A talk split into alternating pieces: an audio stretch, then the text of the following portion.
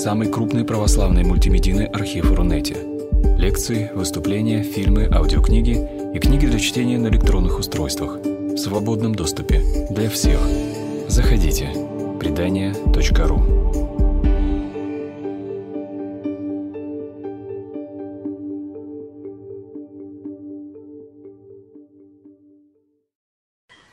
Но история литературы, история детской литературы э, показывает, что произведения из классического репертуара, которые кажутся нам знакомыми, и тем не менее имеют свои секреты и не всегда очевидные связи с культурой, с э, социальным контекстом.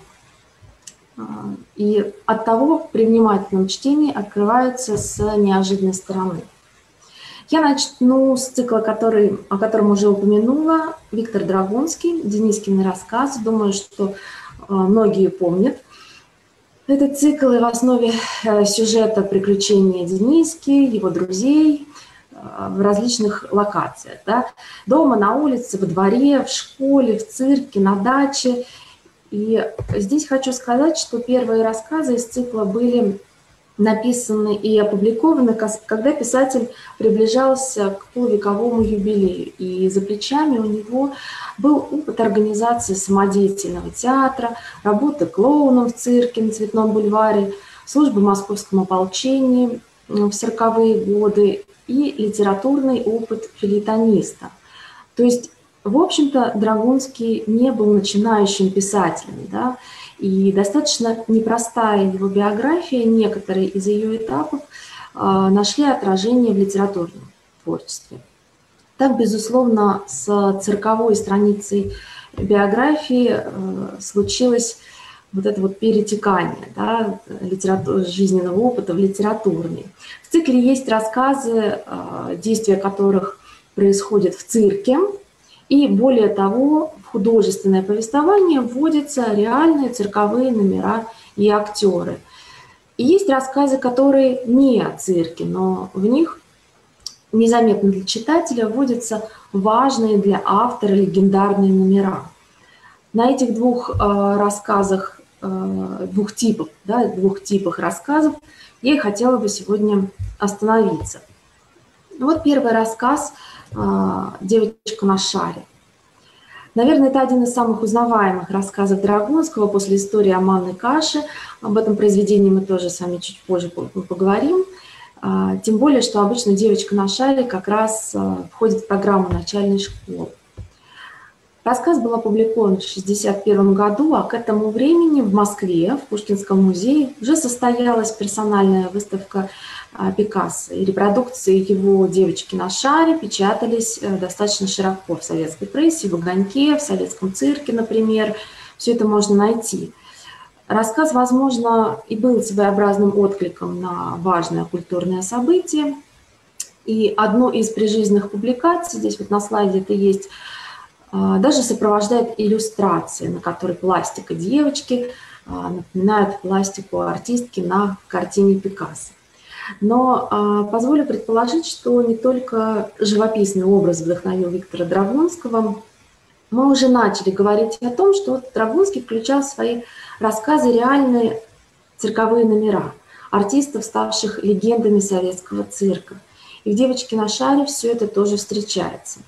Например, из-за фигуры человека, который объявляет номера, в рассказе есть такая фраза «пришел их начальник в черном костюме», да, во фраке узнается Александр Борисович Буше, инспектор манежа, объявляющий номера, человек в цирке легендарный да, для Москвы, для 40-х годов. А, он выступал в это время в одной программе с Драгунским. Или, например, Дениска смотрит на выступление клоуна с петухом. Долгое время ходила легенда, что в Москве живет только один петух у легендарного клоуна Олега Попова.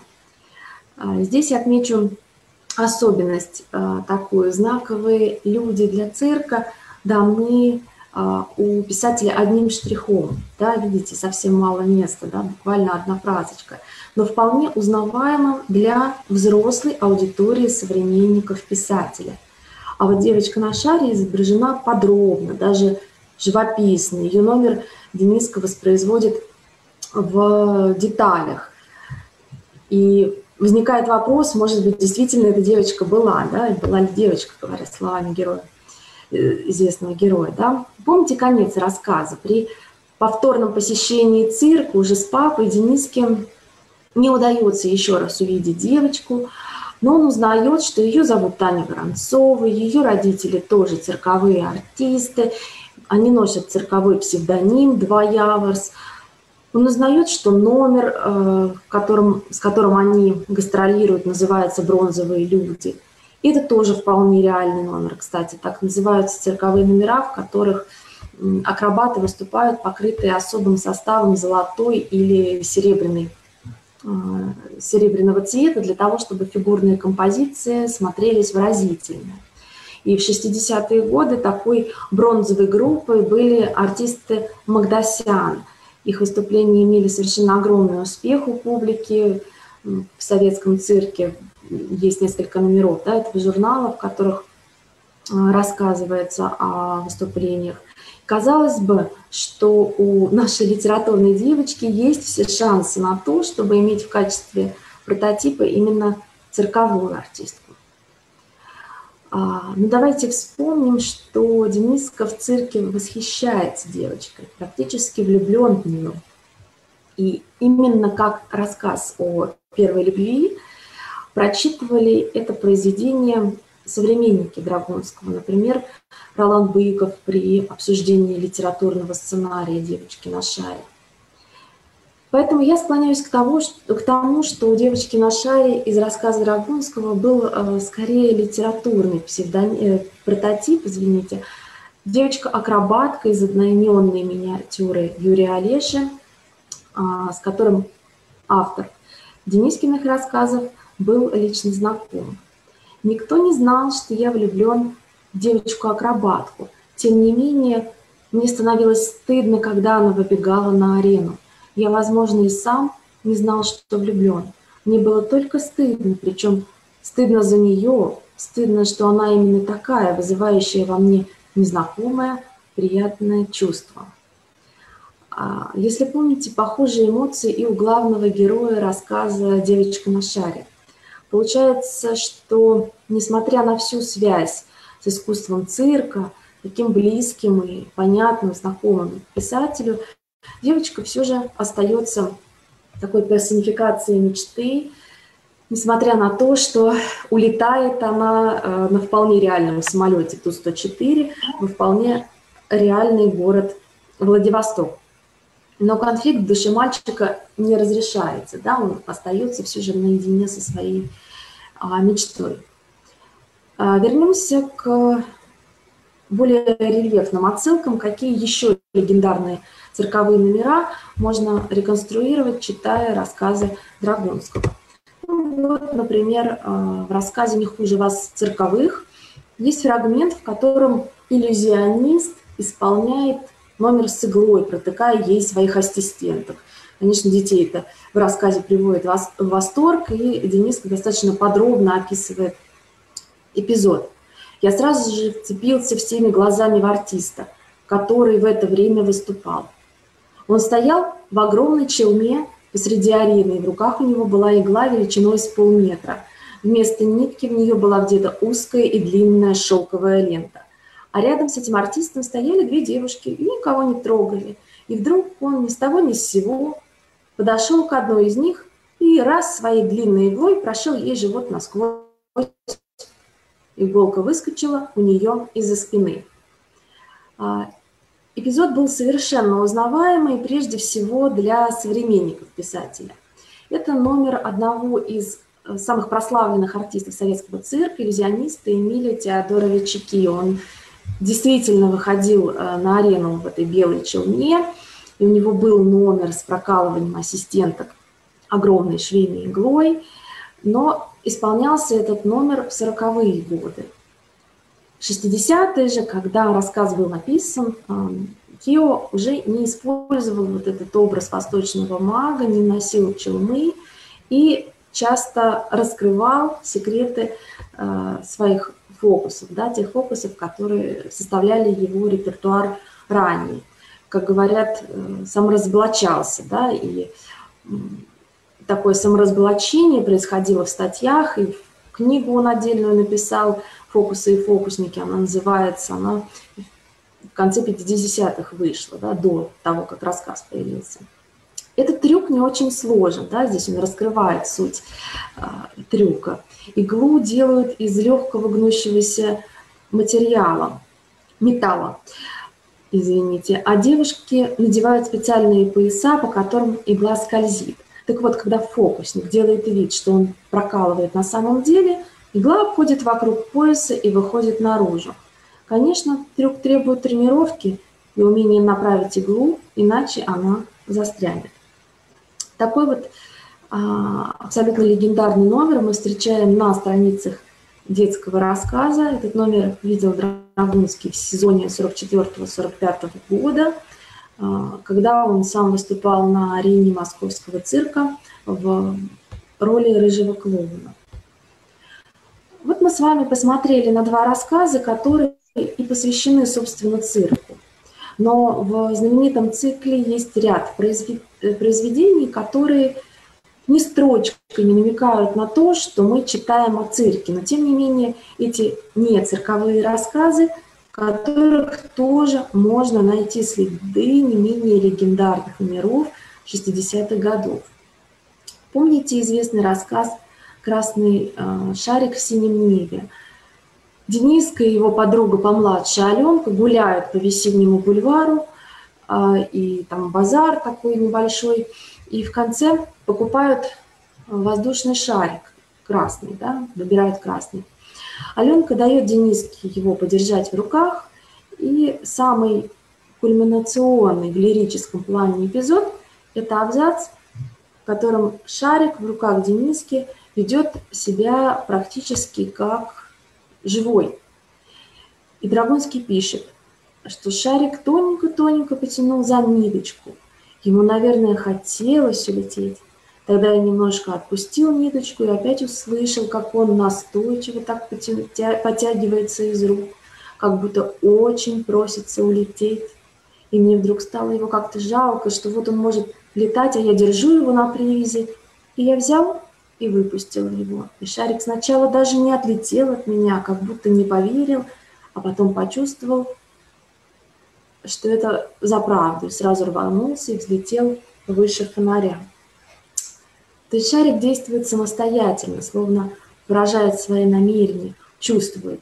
Драгунский здесь делает акценты, да, просится улететь, не поверил, почувствовал, рванулся. И автор прибегает к олицетворению. Этот прием а, лежит в основе а, одного из вероятных источников эпизода вот этой цирковой интермедии грустного клоуна а, Леонида Янгибарова. Номер так и назывался «Красный шар». Леонид Янгибаров, как известно, открыл новую эпоху в мировой клоунаде, заставил зрителей по-новому взглянуть на жанр клоунады, воспринимать пантомиму не как развлечение, а как скорее драматическое искусство. Поэтому вот у него есть, э, скажем, книги о нем, так называются «Клоун с осенью в сердце». А, запись этого номера «Красный шар» не велась, может быть, не сохранилась, но вот как описывает э, миниатюру другой известный советский клоун и писатель Рудольф Славский. Чудаковатый юноша повстречал забытый кем-то воздушный шарик. Шарик вел себя словно одушевленное существо. Весел, но своенравен, он не сразу дался в руки встречному. Испытывал, быть может, своего знакомца. И вот они уже друзья. А Леонид Ингибаров впервые гастролировал в московском цирке в 1961 году. Рассказ тоже написан позже. И в конце 60-х он уже включил свою новеллу «Красный шар» в номер «Сердце клоуна», который должен был занимать все отделение э, цирковой программы. Да. Конечно, этот цирковой источник уже не вполне а, распознается нами, современными читателями, не только детьми, но и взрослыми. А, так же, как и а, в других а, рассказах Драгунского. Например, рассказ «Рабочие дробят ткани». Напомню сюжет. Мальчики приходят в Москве на водную «Динамо», ту самую, которая находится по адресу Ленинградское шоссе 69. И к 60-м годам она стала одним из э, символов советской спортивной архитектуры. На станции мальчики подстрекают Дениску спрыгнуть с 10-метровой вышки. А, как вы помните, рассказ заканчивается благополучным прыжком, но а, основной коллизией становится внутренний монолог мальчика, который преодолевает свой страх. Его пугает и ветер, который сдувает его с маленькой площадки а, для прыжков. Дениска мысленно пытается попрощаться с родными, представляет их жизнь после своей смерти. Да? То есть все эти размышления а, сопровождаются еще и смехом и подстрекательством со стороны товарищей внизу, да, внизу самой станции, со стороны посетителей этой станции. Поэтому вот в такой ситуации для него единственным толчком к прыжку, к прыжку становится обида. Обида на себя и обида на свой страх. А, источником сюжета этого рассказа, да, прыжок с вышки в воду, да, тоже был цирковой трюк. А, комический, потому что да, комический или неуклюжий прыжок в воду в разное время и дореволюционный, в советское был частым номером цирковых программ. И об одном из таких трюков писал Юрий Олеша – тоже в своей книге а, «Ни дня без строчки». Миниатюра так и называется «Прыжок». С мачтой был связан также один из потрясавших воображение тогдашней публики номер. Человек прыгал с мачты вниз в воду и оставался целым. Эта мачта, этот шест был высотой этажей в 10. Внизу, куда нацеливался прыжок, устраивалось углубление, в нем была вода. Номер был, безусловно, опасный, хотя бы потому, что техника прыжков в воду в те времена была еще развита недостаточно. О, он прощался с женой, этот смельчак. Да-да, именно так, прощание с женой. И получается, что в рассказе Драмульского представлены все основные мотивы миниатюры. Опасность самого прыжка в воду с 10-метровой вышки, прощание с близкими людьми, который выглядит комично, но тем не менее все равно является отражением страха героя. Важно здесь и то, что с 1958 года циркачи начинают выступать на стадионах и в бассейнах. И на стадионе «Динамо», и в Лужниках тогда э, бассейн центрального стадиона имени Ленина. Были номера и с фигурным плаванием, и вот такие комические прыжки в воду, и цирковые номера, которые, собственно, и демонстрировались на площадке которая располагалась в центре бассейна. Что касается параллелей с художественной литературой, то здесь э, можно найти действительно немало а, таких примеров прыжков в воду. Но парадокс заключается в том, что в детской литературе прыжок в воду не с вышки, а в принципе, да, прыжок в воду чаще связан со спасением кого-то. Да, мальчик бежит, куда-то спасает из воды. А вот прыжок именно с вышки, такой острый внутренний конфликт, который мы наблюдаем в рассказе Драгунского, это история из литературы взрослой. А, здесь э, я не могу не вспомнить про рассказ Толстого «Прыжок» с ним, э, Драгунского, наверное, роднит такая острая фабула. Но более всего роман Катаева «Время вперед», где главный герой прыгает с той же вышки станции «Динамо», а, что и Дениска, тем более, что описание обоих прыжков в произведениях сходны, да, используются примерно те же самые художественные средства. И кроме того, в других своих произведениях Драгунский а, обращался уже к катайской традиции. И совершенно неожиданным таким неожиданной параллелью возникает и роман Сомерсета Мойма «Бремя страстей человеческих», где герой сравнивает свой страх и стыд с чувствами человека на вышке перед прыжком. И мысли героя очень перекликаются с внутренним монологом Дениски. А, вот послушайте, пожалуйста. Он словно готовился к прыжку в воду с самой высокой вышки купальни. Снизу эта вышка выглядит совсем не страшно, но стоит забраться наверх и посмотреть вниз на воду, как душа уходит в пятки. Единственное, что может заставить вас прыгнуть, это стыд. Стыдно робко спускаться по всем тем же ступеням, по которым только что гордо взбирался вверх. Мы помним, что Дениска прыгает от стыда. Мы помним, что он тоже робко спускался по лестнице, идущей вверх, целых два раза. Но подчеркну, что вот комический оттенок а, это, это действие приобретает именно в цирковом номере. Очень широкий контекст, конечно, скрывается, если мы рассматриваем не только сюжетную сторону рассказа, а, инициацию такого главного героя, как в сказке, его ритуальные действия, чтобы преодолеть себя, но и берем во внимание важность циркового сюжета. И здесь я хотела бы обратить внимание еще на одну особенность Денискиных рассказов.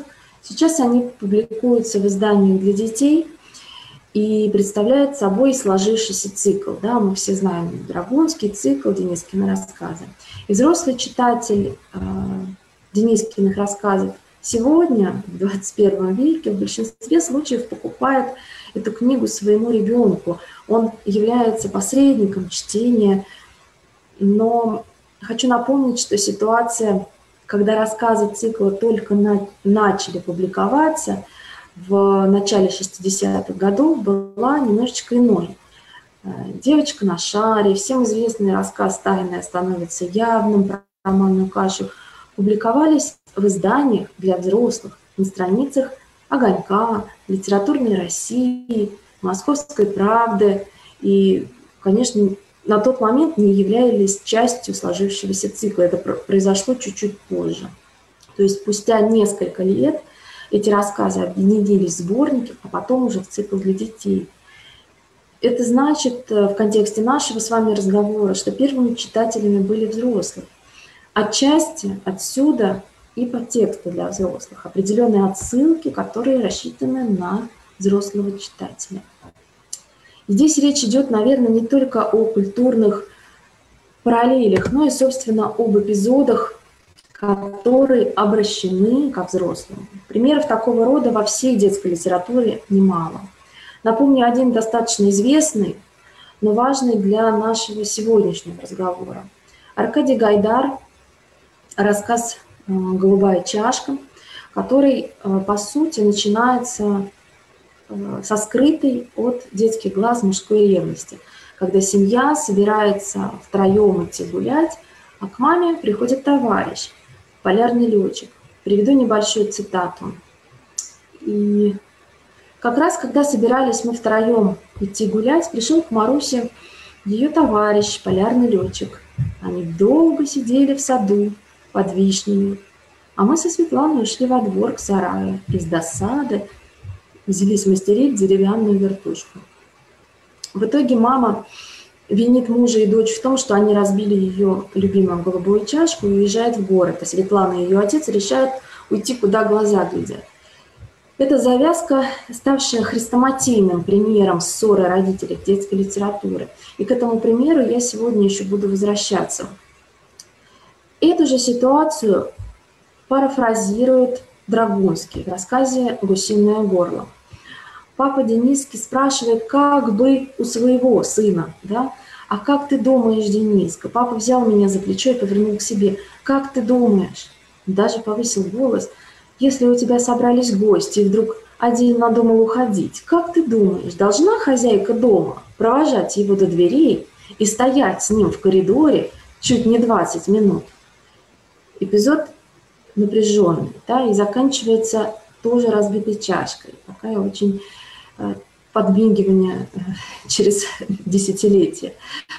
Э, восприятие ребенка в этом в таком эпизоде показано достаточно наивным, он толкует события своего детского понимания. Но мы с вами понимаем, что это разговор взрослого со взрослым. Герой, писатель, да, герой и читатель. Но самый, наверное, показательный пример такого рода у Драгунского в знаменитом рассказе про манную кашу. Казалось бы, что нового э, здесь можно уже рассказать. Все тайное давно стало явным. И вы наверняка помните, что рассказ начинается со следующей фразы. «Я услышал, как мама в коридоре сказала кому-то, тайное становится явным». Но есть и другое э, начало рассказа, неизвестное широкому кругу читателей. В самой первой публикации рассказа до выхода больших, красивых иллюстрированных сборников Драгунского 60-х годов в маленькой-маленькой брошюре э, карманного, карманного формата, куда вошло всего семь рассказов, а в основном даже филитоны Драгунского, то есть взрослые тексты. Начало рассказа другое. Вчера вечером папа сказал маме, а нашего Николая Павловича-то сняли? Ну да, сказала мама. Вот так фунт. А за что? Брал, сказал папа. Мама всплеснула руками, хотя папа не успел нам объяснить, что же такое брал Николай Павлович, и главное, откуда его сняли. Правда, я-то сразу догадался, что он, наверное, полез на шкаф брать варенье, застрял там, и его пришлось оттуда снимать. «Ну и хорошо, что сняли», — сказала мама. «Я всегда чувствовала, что он грязный и только притворяется честным парнем. Но недаром говорится, тайное всегда станет явным». Перед читателем разворачивается эпизод, явно обращенный не к ребенку.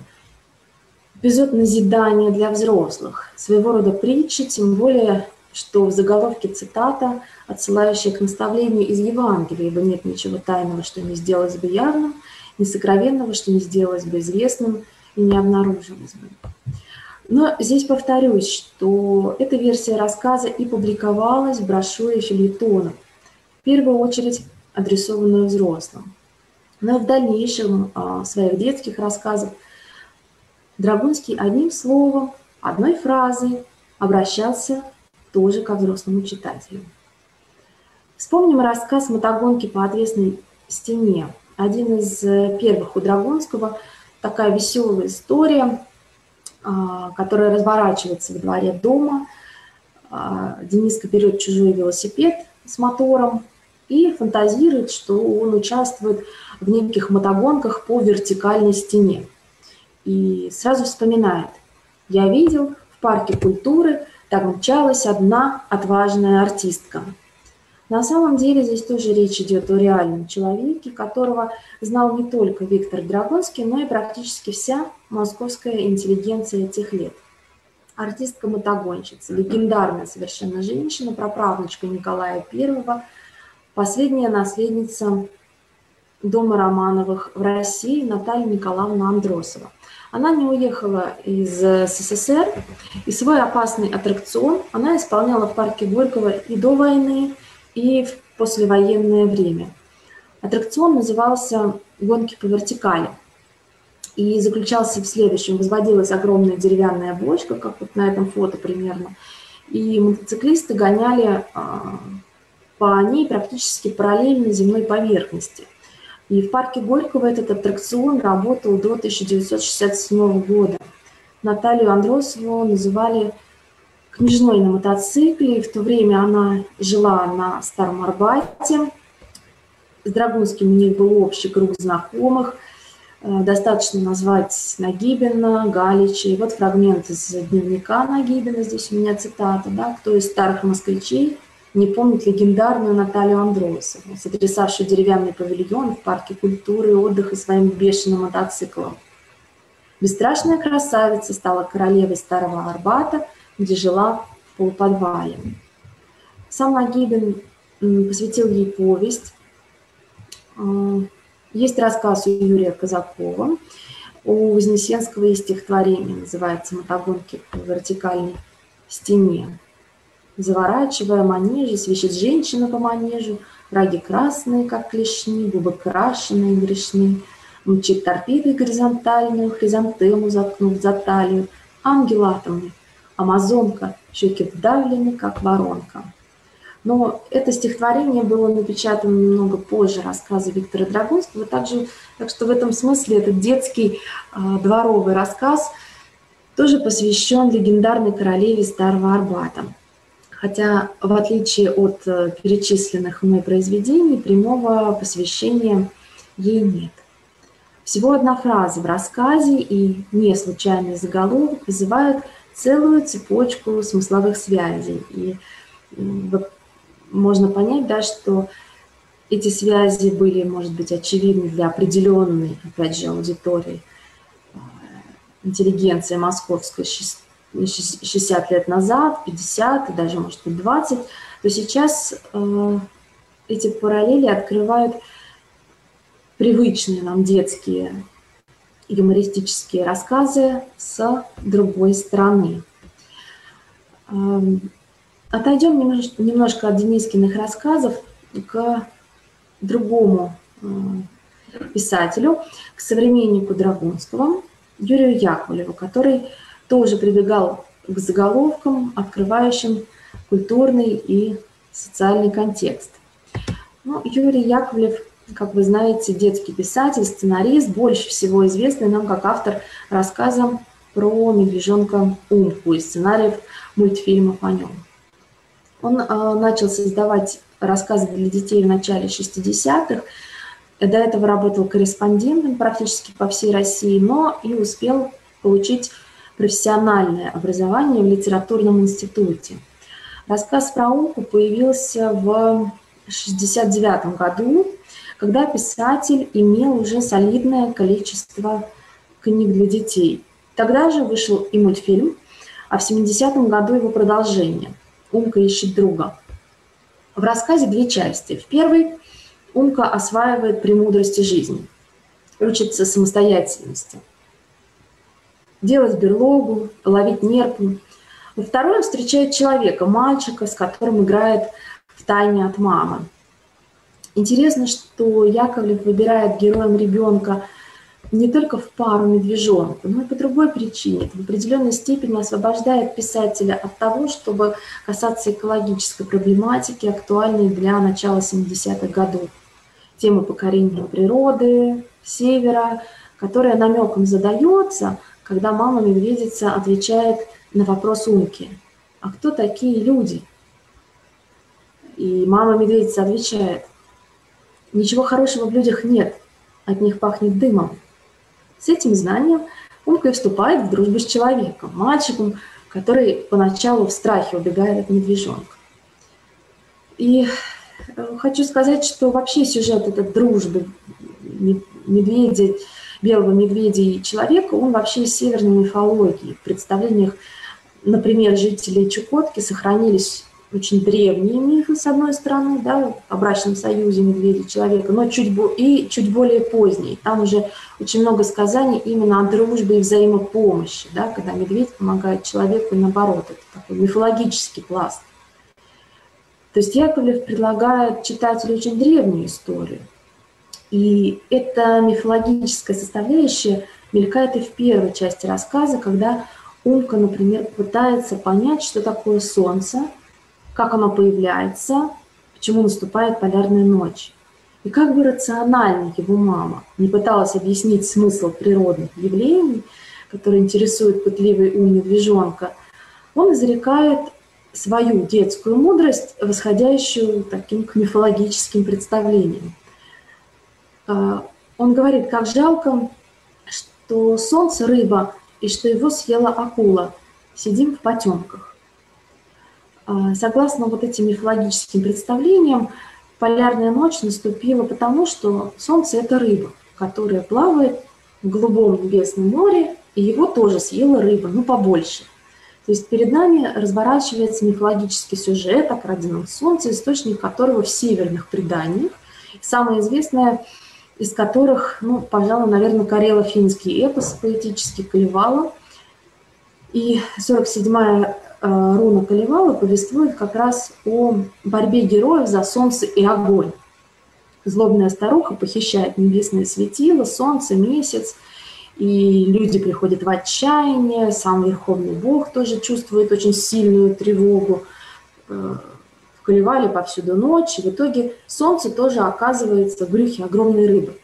То есть мы понимаем, что конкретно в этом эпосе отражаются мифологические представления о полярной ночи. Другое дело, что, конечно, автор, называя Юрий Яковлев, я имею в виду, эм, называя рассказ «Умка», заглавие отсылает нас совершенно конкретно к географии, к месту действия. Это все-таки Чукотка. Потому что Умка с чукотского переводится «самец белого медведя».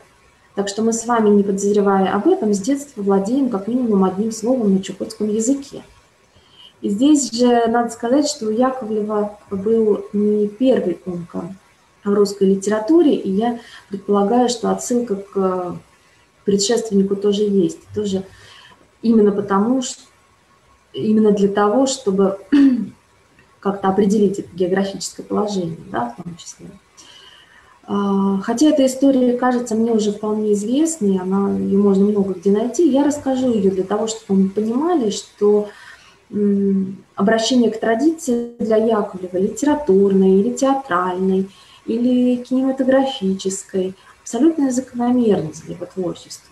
Тем более, что перед нами, как мы помним, все-таки профессиональный литератор, да, тот, кто учился на писателя а, и корреспондента в том числе. Да? А, итак, в 1933 году выходит пьеса «Умка белый медведь». Ее автор Илья Львович Сельвинский, личность известная, яркая, поэт, прозаик, драматург, в 20-е годы друг Пастернака, участник экспедиции на Челюскине в качестве спецкорреспондента газеты «Правда». И для нас важна именно эта часть его биографии. На, бор на борту ледокола он и написал свою пьесу «Умка белый медведь». Пьеса о Чукотке, о народе Чукотки, о, о ее нравах, о природе, очень Э, с лирическим, очень красивым вступлением. Главный герой э, тоже Умка, но не белый медведь, а житель Чукотки, зверобой. Премьера спектакля по этой пьесе э, состоялась тогда же в 30-е годы в Театре революции, сейчас это театр Маяковского. Отзывы были совершенно восторженные, пьесу играли во время гастролей – Э, вплоть до 1937 года, когда в ней усмотрели клевету на советскую Чукотку. Да, слишком дикими показались вдруг нравы коренных народов, что не вполне соответствовало образу малого народа, который нужен был многонациональной стране. Рассказ Яковлева, конечно, касается другой проблематики, но тем не менее вот этот топос Чукотки был для него важен. Он косвенно выносит его в заглавие, да, мы бы иначе не узнали, на каком именно севере происходит действие, да, север обширный достаточно. А, то есть он косвенно выносит его в заглавие, тем самым придавая и своему повествованию совершенно конкретное географическое положение. И если мы будем рассматривать две истории в связке, то э, у Яковлева получилась такая идеальная Чукотка без э, тех диких нравов, которые описывал Сильвинский, такая мифологическая, когда природа и человек живут в единении, когда человек больше не зверобой, хотя мать-медведица об этом помнит, да, ничего хорошего в людях нет, люди пахнут дымом. Но оглянемся немного назад, а, к первым рассказам Юрия Яковлева, как я сказала, Умка, это все-таки 69-й год, а Юрий Яковлев начал писать рассказы еще в начале 60-х, потому что в первых его рассказах тоже есть этот символизм места. Один из его первых рассказов «Станция мальчики», 61 год. Конечно, менее известный, чем «Умка», э, но именно о нем я и хотела бы поговорить. В заглавии, как вы видите, тоже название места, топоним – как мы э, легко можем выяснить, вполне реальный, вполне конкретный, сейчас его даже можно найти на картах. Речь идет о э, железнодорожной станции по пути в город Дзержинский, которая, как считается, была построена мальчиками-беспризорниками из трудовой колонии, организованной в соседнем монастыре. Об этом событии, о строительстве железнодорожной станции, железной дороги, простите, Э, был снят известный фильм 1931 года «Путевка в жизнь». С этим фильмом, который в 1932 году получил награду Венецианского фестиваля, сценарист Яковлев, конечно, был знаком. Давайте запомним, что топоним, название рассказа, который выбирает Яковлев, «Станция мальчики», вводит в рассказ тему беспризорного детства. В произведении, э, скажу сразу, она напрямую нигде не звучит, но введена намеками, э, которые складываются во второй еле заметный э, слой рассказа. Напомню немного сюжет. Мальчик Алеша становится свидетелем ссоры родителей, который, которых от развода удерживает только общий сын. Он принимает решение уйти из дома навсегда, едет на вокзал, и из всех далеких пунктов назначения, которые его привлекают, Казань, Свердловск, Ташкент, а, больше всего ему приходится по душе станция «Мальчики». Уж там-то он точно найдет понимание среди своих, думает Алеша. Да? А, и вот вокзал в центре Москвы, отправная точка его путешествия становления, взросления. Один день он проводит э, без своей семьи, переместившись в пространство, которое, как мы с вами уже выяснили, символически ассоциируется с местом для э, беспризорников. Итак, доехав до станции, Алеша чувствует себя Робинзоном, об этом он прямо говорит. В неизведанном месте он показательно сначала встречает беспризорного пса, такое олицетворение этого места. А пса он называет пятницей, а затем а, встречает и местных аборигенов, мальчишек, которых учат разводить огонь, да, что нужно аборигену, чтобы его научили разводить огонь. Ну вот Алеша учит э, их разводить огонь на время до тех пор, пока компанию не разгоняет милиционер.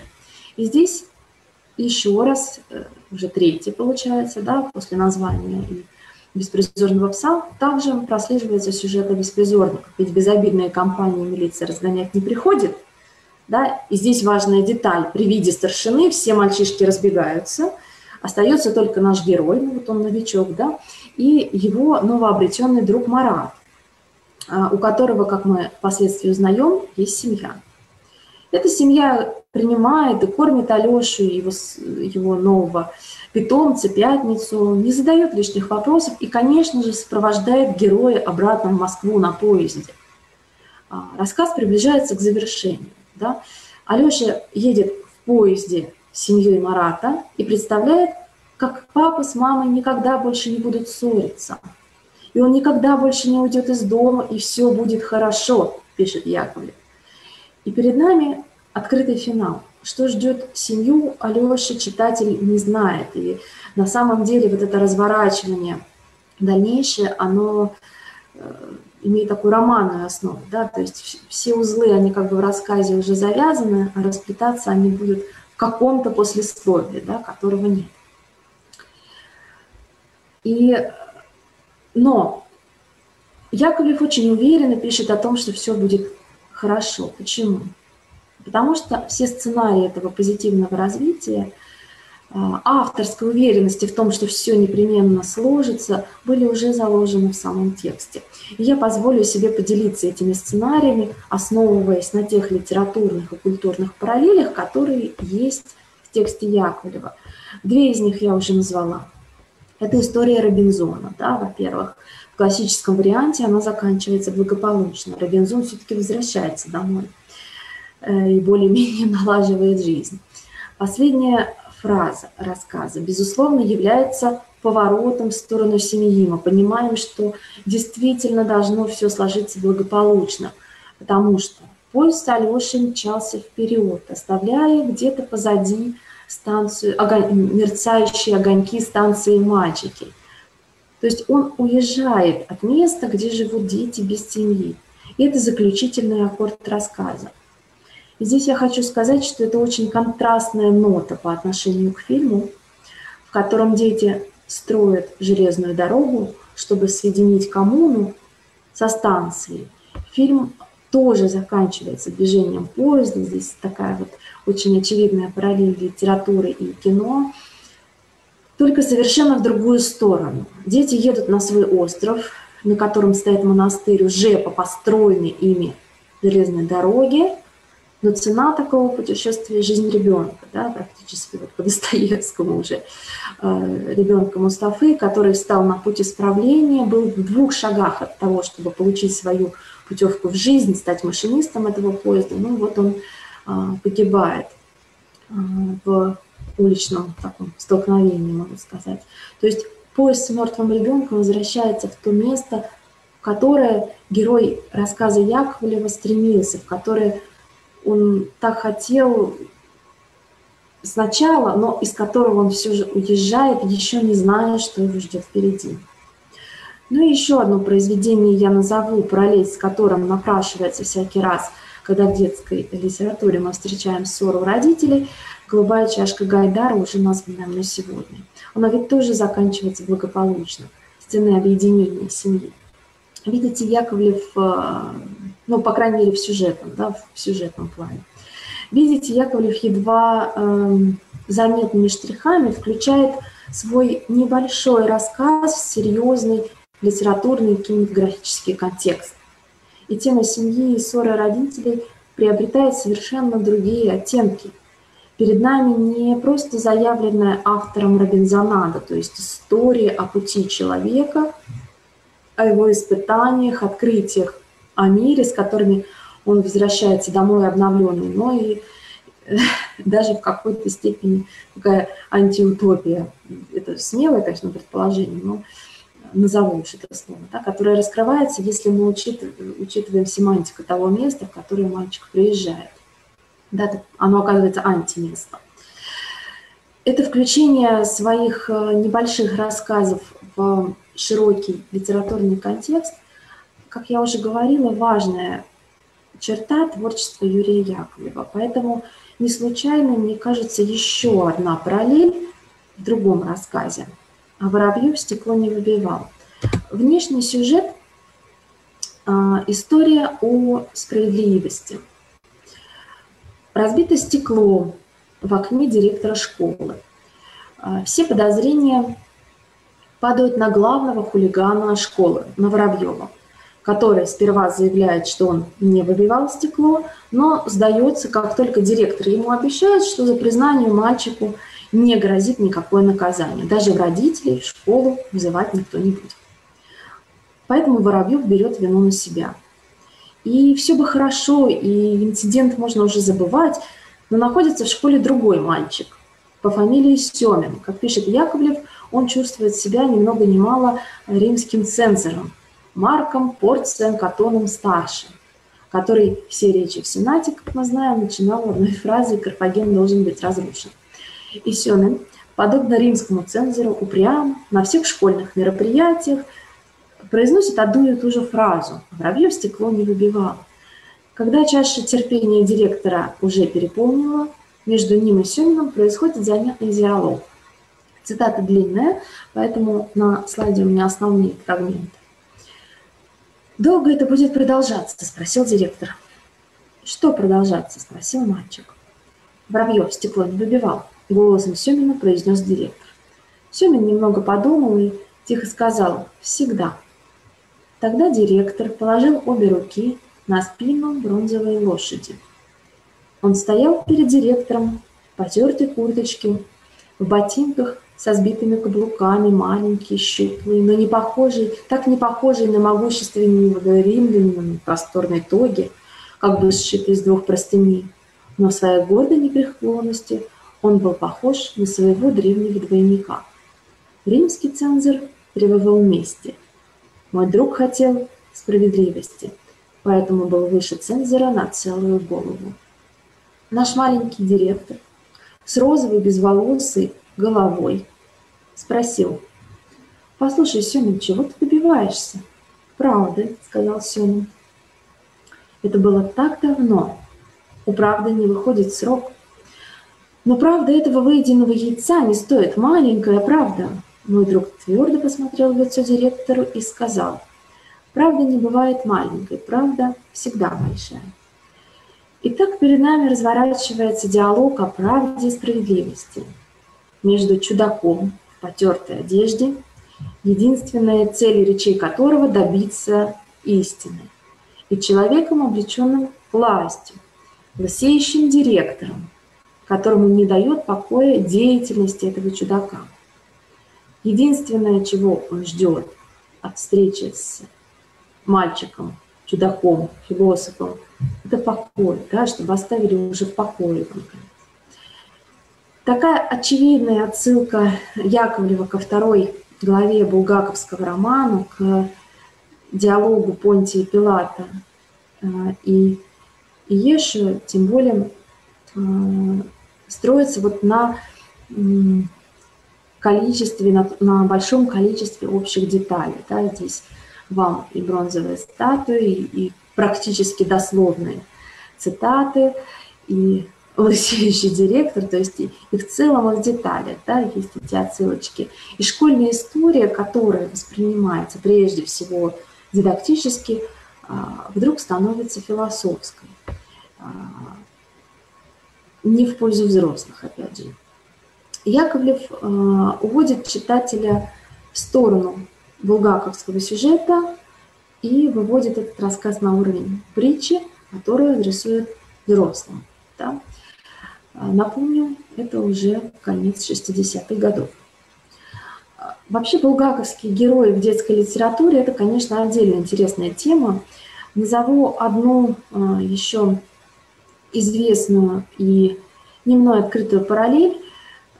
Чародей, волшебник, иностранец, который оказывается в московской повседневности, это ведь не только булгаковский сюжет, но и основа истории Лазаря Лагина про старика Хатабыча. Да? Но на сходство между стариком Хатабычем и Воландом впервые обратила внимание известный долгоковед Мария Чудакова. Она же указывала и на общие детали в сценах разоблачения москвичей в Рите у Булгакова и в цирке у Лагина.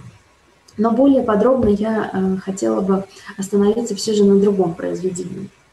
Булгаковский мастер появляется в романе Петрушевской «Маленькая волшебница». Строго говоря, это скорее подростковая литература, такая молодежная, да? но от этого текст не менее любопытный в плане диалога со взрослым читателем. Я бы сказала, что в этом тексте вообще сошлась вся э, мировая культура и литература. Здесь отсылки и кукольным текстам Толстого, Колоди, Олеши, к Фаусту Гёте, к Пигмалиону, Бернарда Шоу, Гайдару, безусловно, к Достоевскому, к Библии есть отсылки и много. Петрушевская в, в определенной степени по-постмодернистски играет с классическими текстами, встраивая в ткань повествования ссылки на высокую литературу, с одной стороны, и на повседневность 90-х годов. Э, я для начала хотя бы хотела бы привести пару примеров, чтобы была понятна стилистика романа. Вот, например, как, как происходит это встраивание. Да? Вот, например, э, идет речь о э, игрушечном рояле, который бедствующий старик находит на помойке. Петрушевская пишет. Видимо, когда-то этот музыкальный инструмент был сделан для кино, а теперь рояль был весь раскрыт, и струны в нем очень дрожали, но дед Иван починил, подвинтил где надо. А, то есть автор предлагает своеобразную игру читателю на узнавание. Помнит ли читатель Фета, его знаменитая «Сияла ночь, луной был полон сад», да? Или, описывая драку мальчиков на телешоу, вдруг звучат строки из Пастернака. Камера крупно показывала, сплетение рук, сплетение ног, чей-то кулак, чьи-то ногти. То есть низовое и высокое стоят рядом в самых неожиданных фрагментах. Это к вопросу о стилистике. А теперь немного о сюжете. Куклу Барби, ненужную, выброшенную на помойку, находит дед Иван. Дает ей имя Маша, отмывает ее, приводит в порядок. Дед Иван ведет нищенский образ жизни, ему нечего есть и он слепой. А, он занимается тем, что отыскивает материал для своей работы на помойке. Он столер и мебельщик. Как и положено быть героем кукольного романа. В тексте несколько раз подчеркнуто, что он обрабатывает дерево. Но мы помним, что наша Барби – это готовая кукла. Ее не нужно делать из дерева. Поэтому в отличие да, от других сюжетов, да, в отличие от Буратино, от Пиноккио. А, поэтому задача героя, больше напоминающего Иосифа Плотника, чем Джузеф, Джузеппе, тоже другая. Дать жизнь кукле, чтобы она могла спасать. И здесь а, происходит основное несовпадение. А, такой контраст. Да? Образ Барби плотно ассоциируется с культом идеальной физической телесной красоты. Но в своем романе Петрушевская наделяет ее самой высокой миссией – спасением, да, спасением ближнего, и неоднократно это подчеркивает. И, в общем-то, весь сюжет Барби э, занимается тем, что спасает. У куклы начинается новая жизнь, и у старика тоже, потому что Барби, как мы понимаем, волшебная, и благодаря ей, например, старик обретает зрение. Спасительница Барби совершает э, свое первое чудо – исцеление, э, спасение деда Ивана, да, исцеление слепого, который, к тому же, э, как и э, в евангельском сюжете, где совершается чудо для слепого, тоже оказывается нищим, просящим милостыню. Но есть в романе, помимо деда Ивана, еще один мастер и волшебник Амати. Вот он скорее близок к булгаковскому герою. Он творит, пишет книги, э, делает скрипки, гитары, виолончели, ну, то есть занимается э, таким и физическим, и духовным трудом. Но самое главное его занятие, он вдыхает в игрушки волшебные души – а, в качестве э, литературного секретаря он нанимает себе другую Барби, Вальку. У Вальки бывалое прошлое, которое отражается на ее внешности и манерах.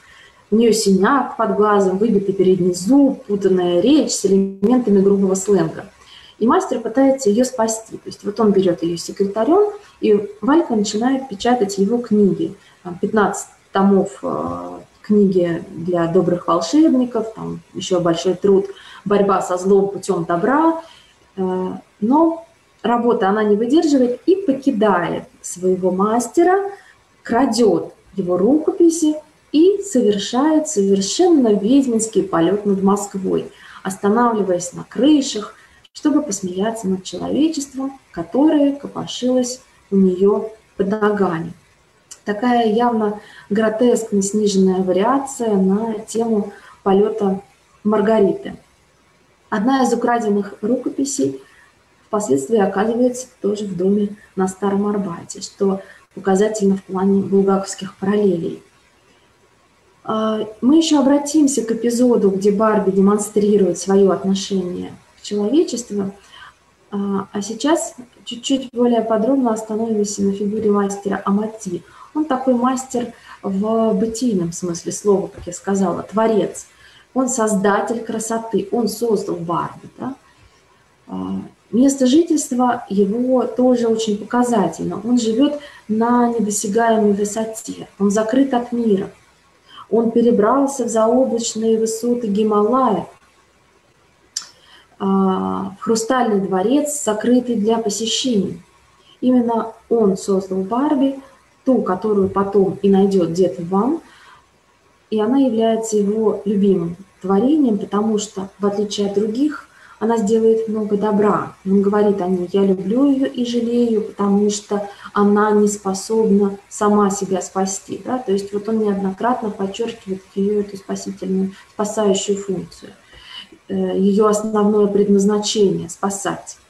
И как всякий спаситель, она, э, Барби Маша, становится мишенью для злости, для зависти, для мести, которые воплощены в образе ее антипода Барби Вальки и ее друга Эдика. Э, далее все повествование, в общем-то, строится вокруг эпизодов, в которых Барби Маша приходится спасать от Барби Вали, да, потому что сама себя она спасти не может. А, но при этом она успевает, Барби Маша одновременно успевает выполнить свою миссию. Да? Она спасает тех, кого она может спасти. Собственно, в этом и смысл э, всех коллизий в романе, чтобы, несмотря на чинимые други, недругами препятствия, почувствовать, где нужна помощь, и ее и прийти, да, чтобы оказать эту помощь. То есть в буквальном смысле красота, воплощенная в, область, в образе Барби, спасает мир. А в центре романа оказывается овеществленная метафора, идея, звучащая в произведениях Достоевского, более всего в романе «Идиот». Кроме того, Барби Маша – персонаж, который несет э, всем несчастным душам спасение через самопожертвование. Чтобы проиллюстрировать эту мысль, вернемся к кульминационному эпизоду романа. Я расскажу о нем, опуская подробности, потому что он очень э, событийно насыщен, э, поэтому остановлюсь только на основных вехах. Итак, место действия – телестудия. Идет съемка передачи в духе «Поле чудес». Участники – жители города, в основном такие маргинальные семьи. Они приглашаются к барабану.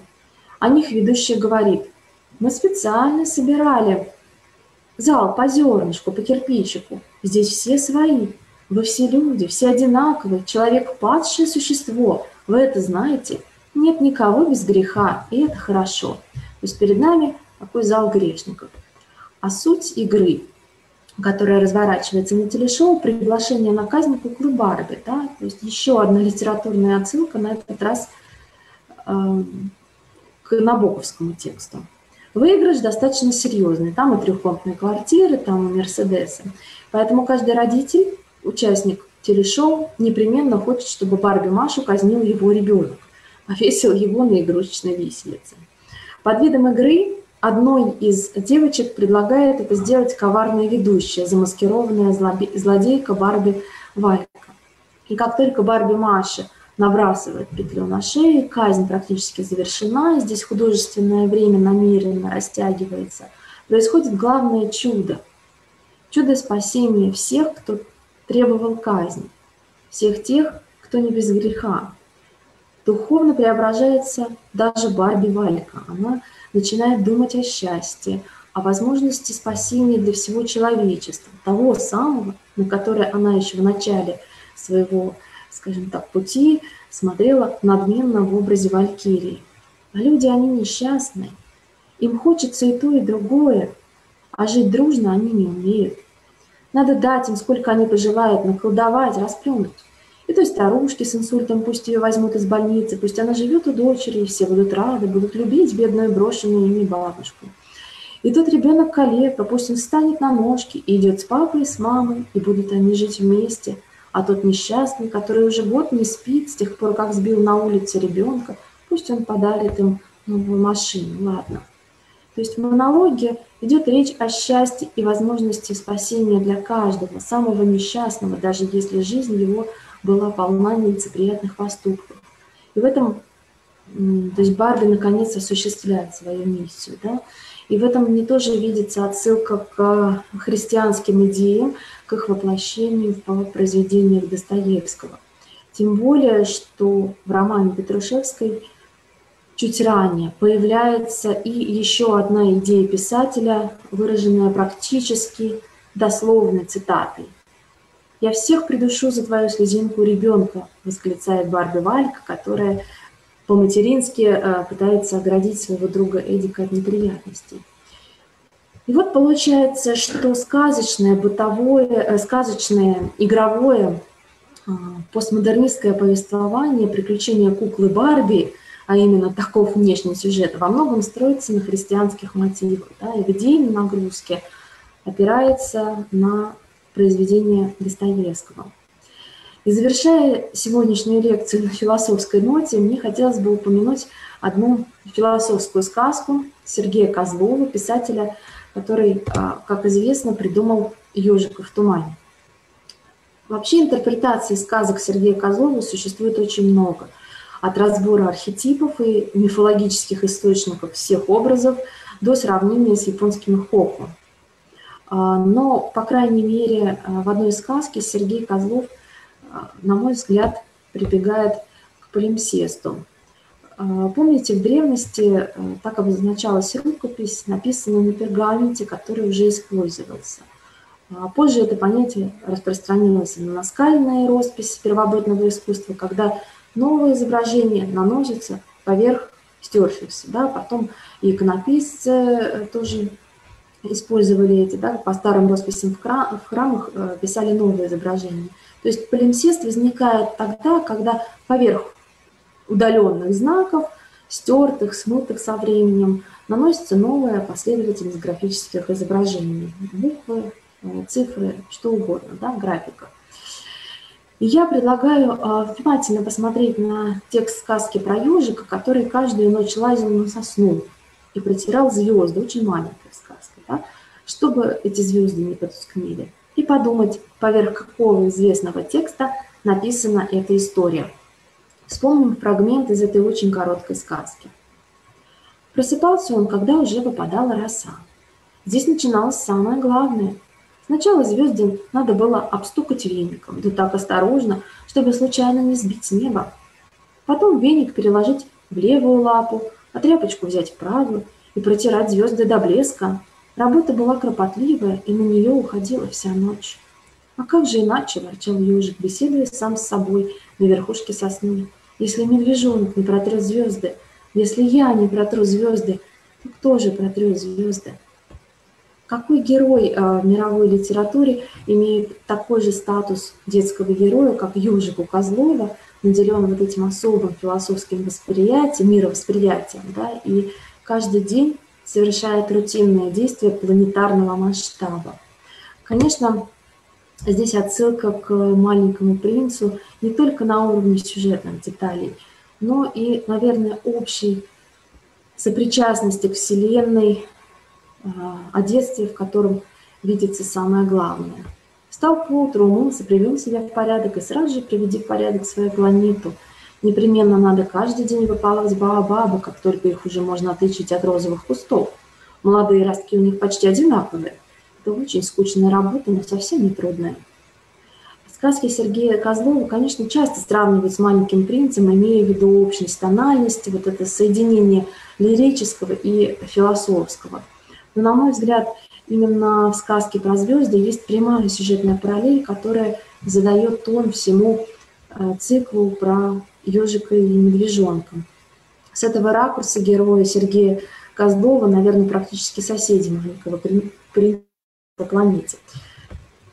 Завершаясь, хочу сказать, что обаяние всех тех произведений, о которых мы сегодня говорили, конечно, не в самих культурных параллелях, в христианских мотивах, и даже не в том, что у каждого писателя есть свои способы диалога со взрослым, а отчасти а, в том многообразии смыслов, которое открывается читателю взрослому и читателю ребенка и тем самым уводит совершенно в другую сторону от того, чего обычно ждут от литературы для детей и юношества, от познавательной полезности и дидактики.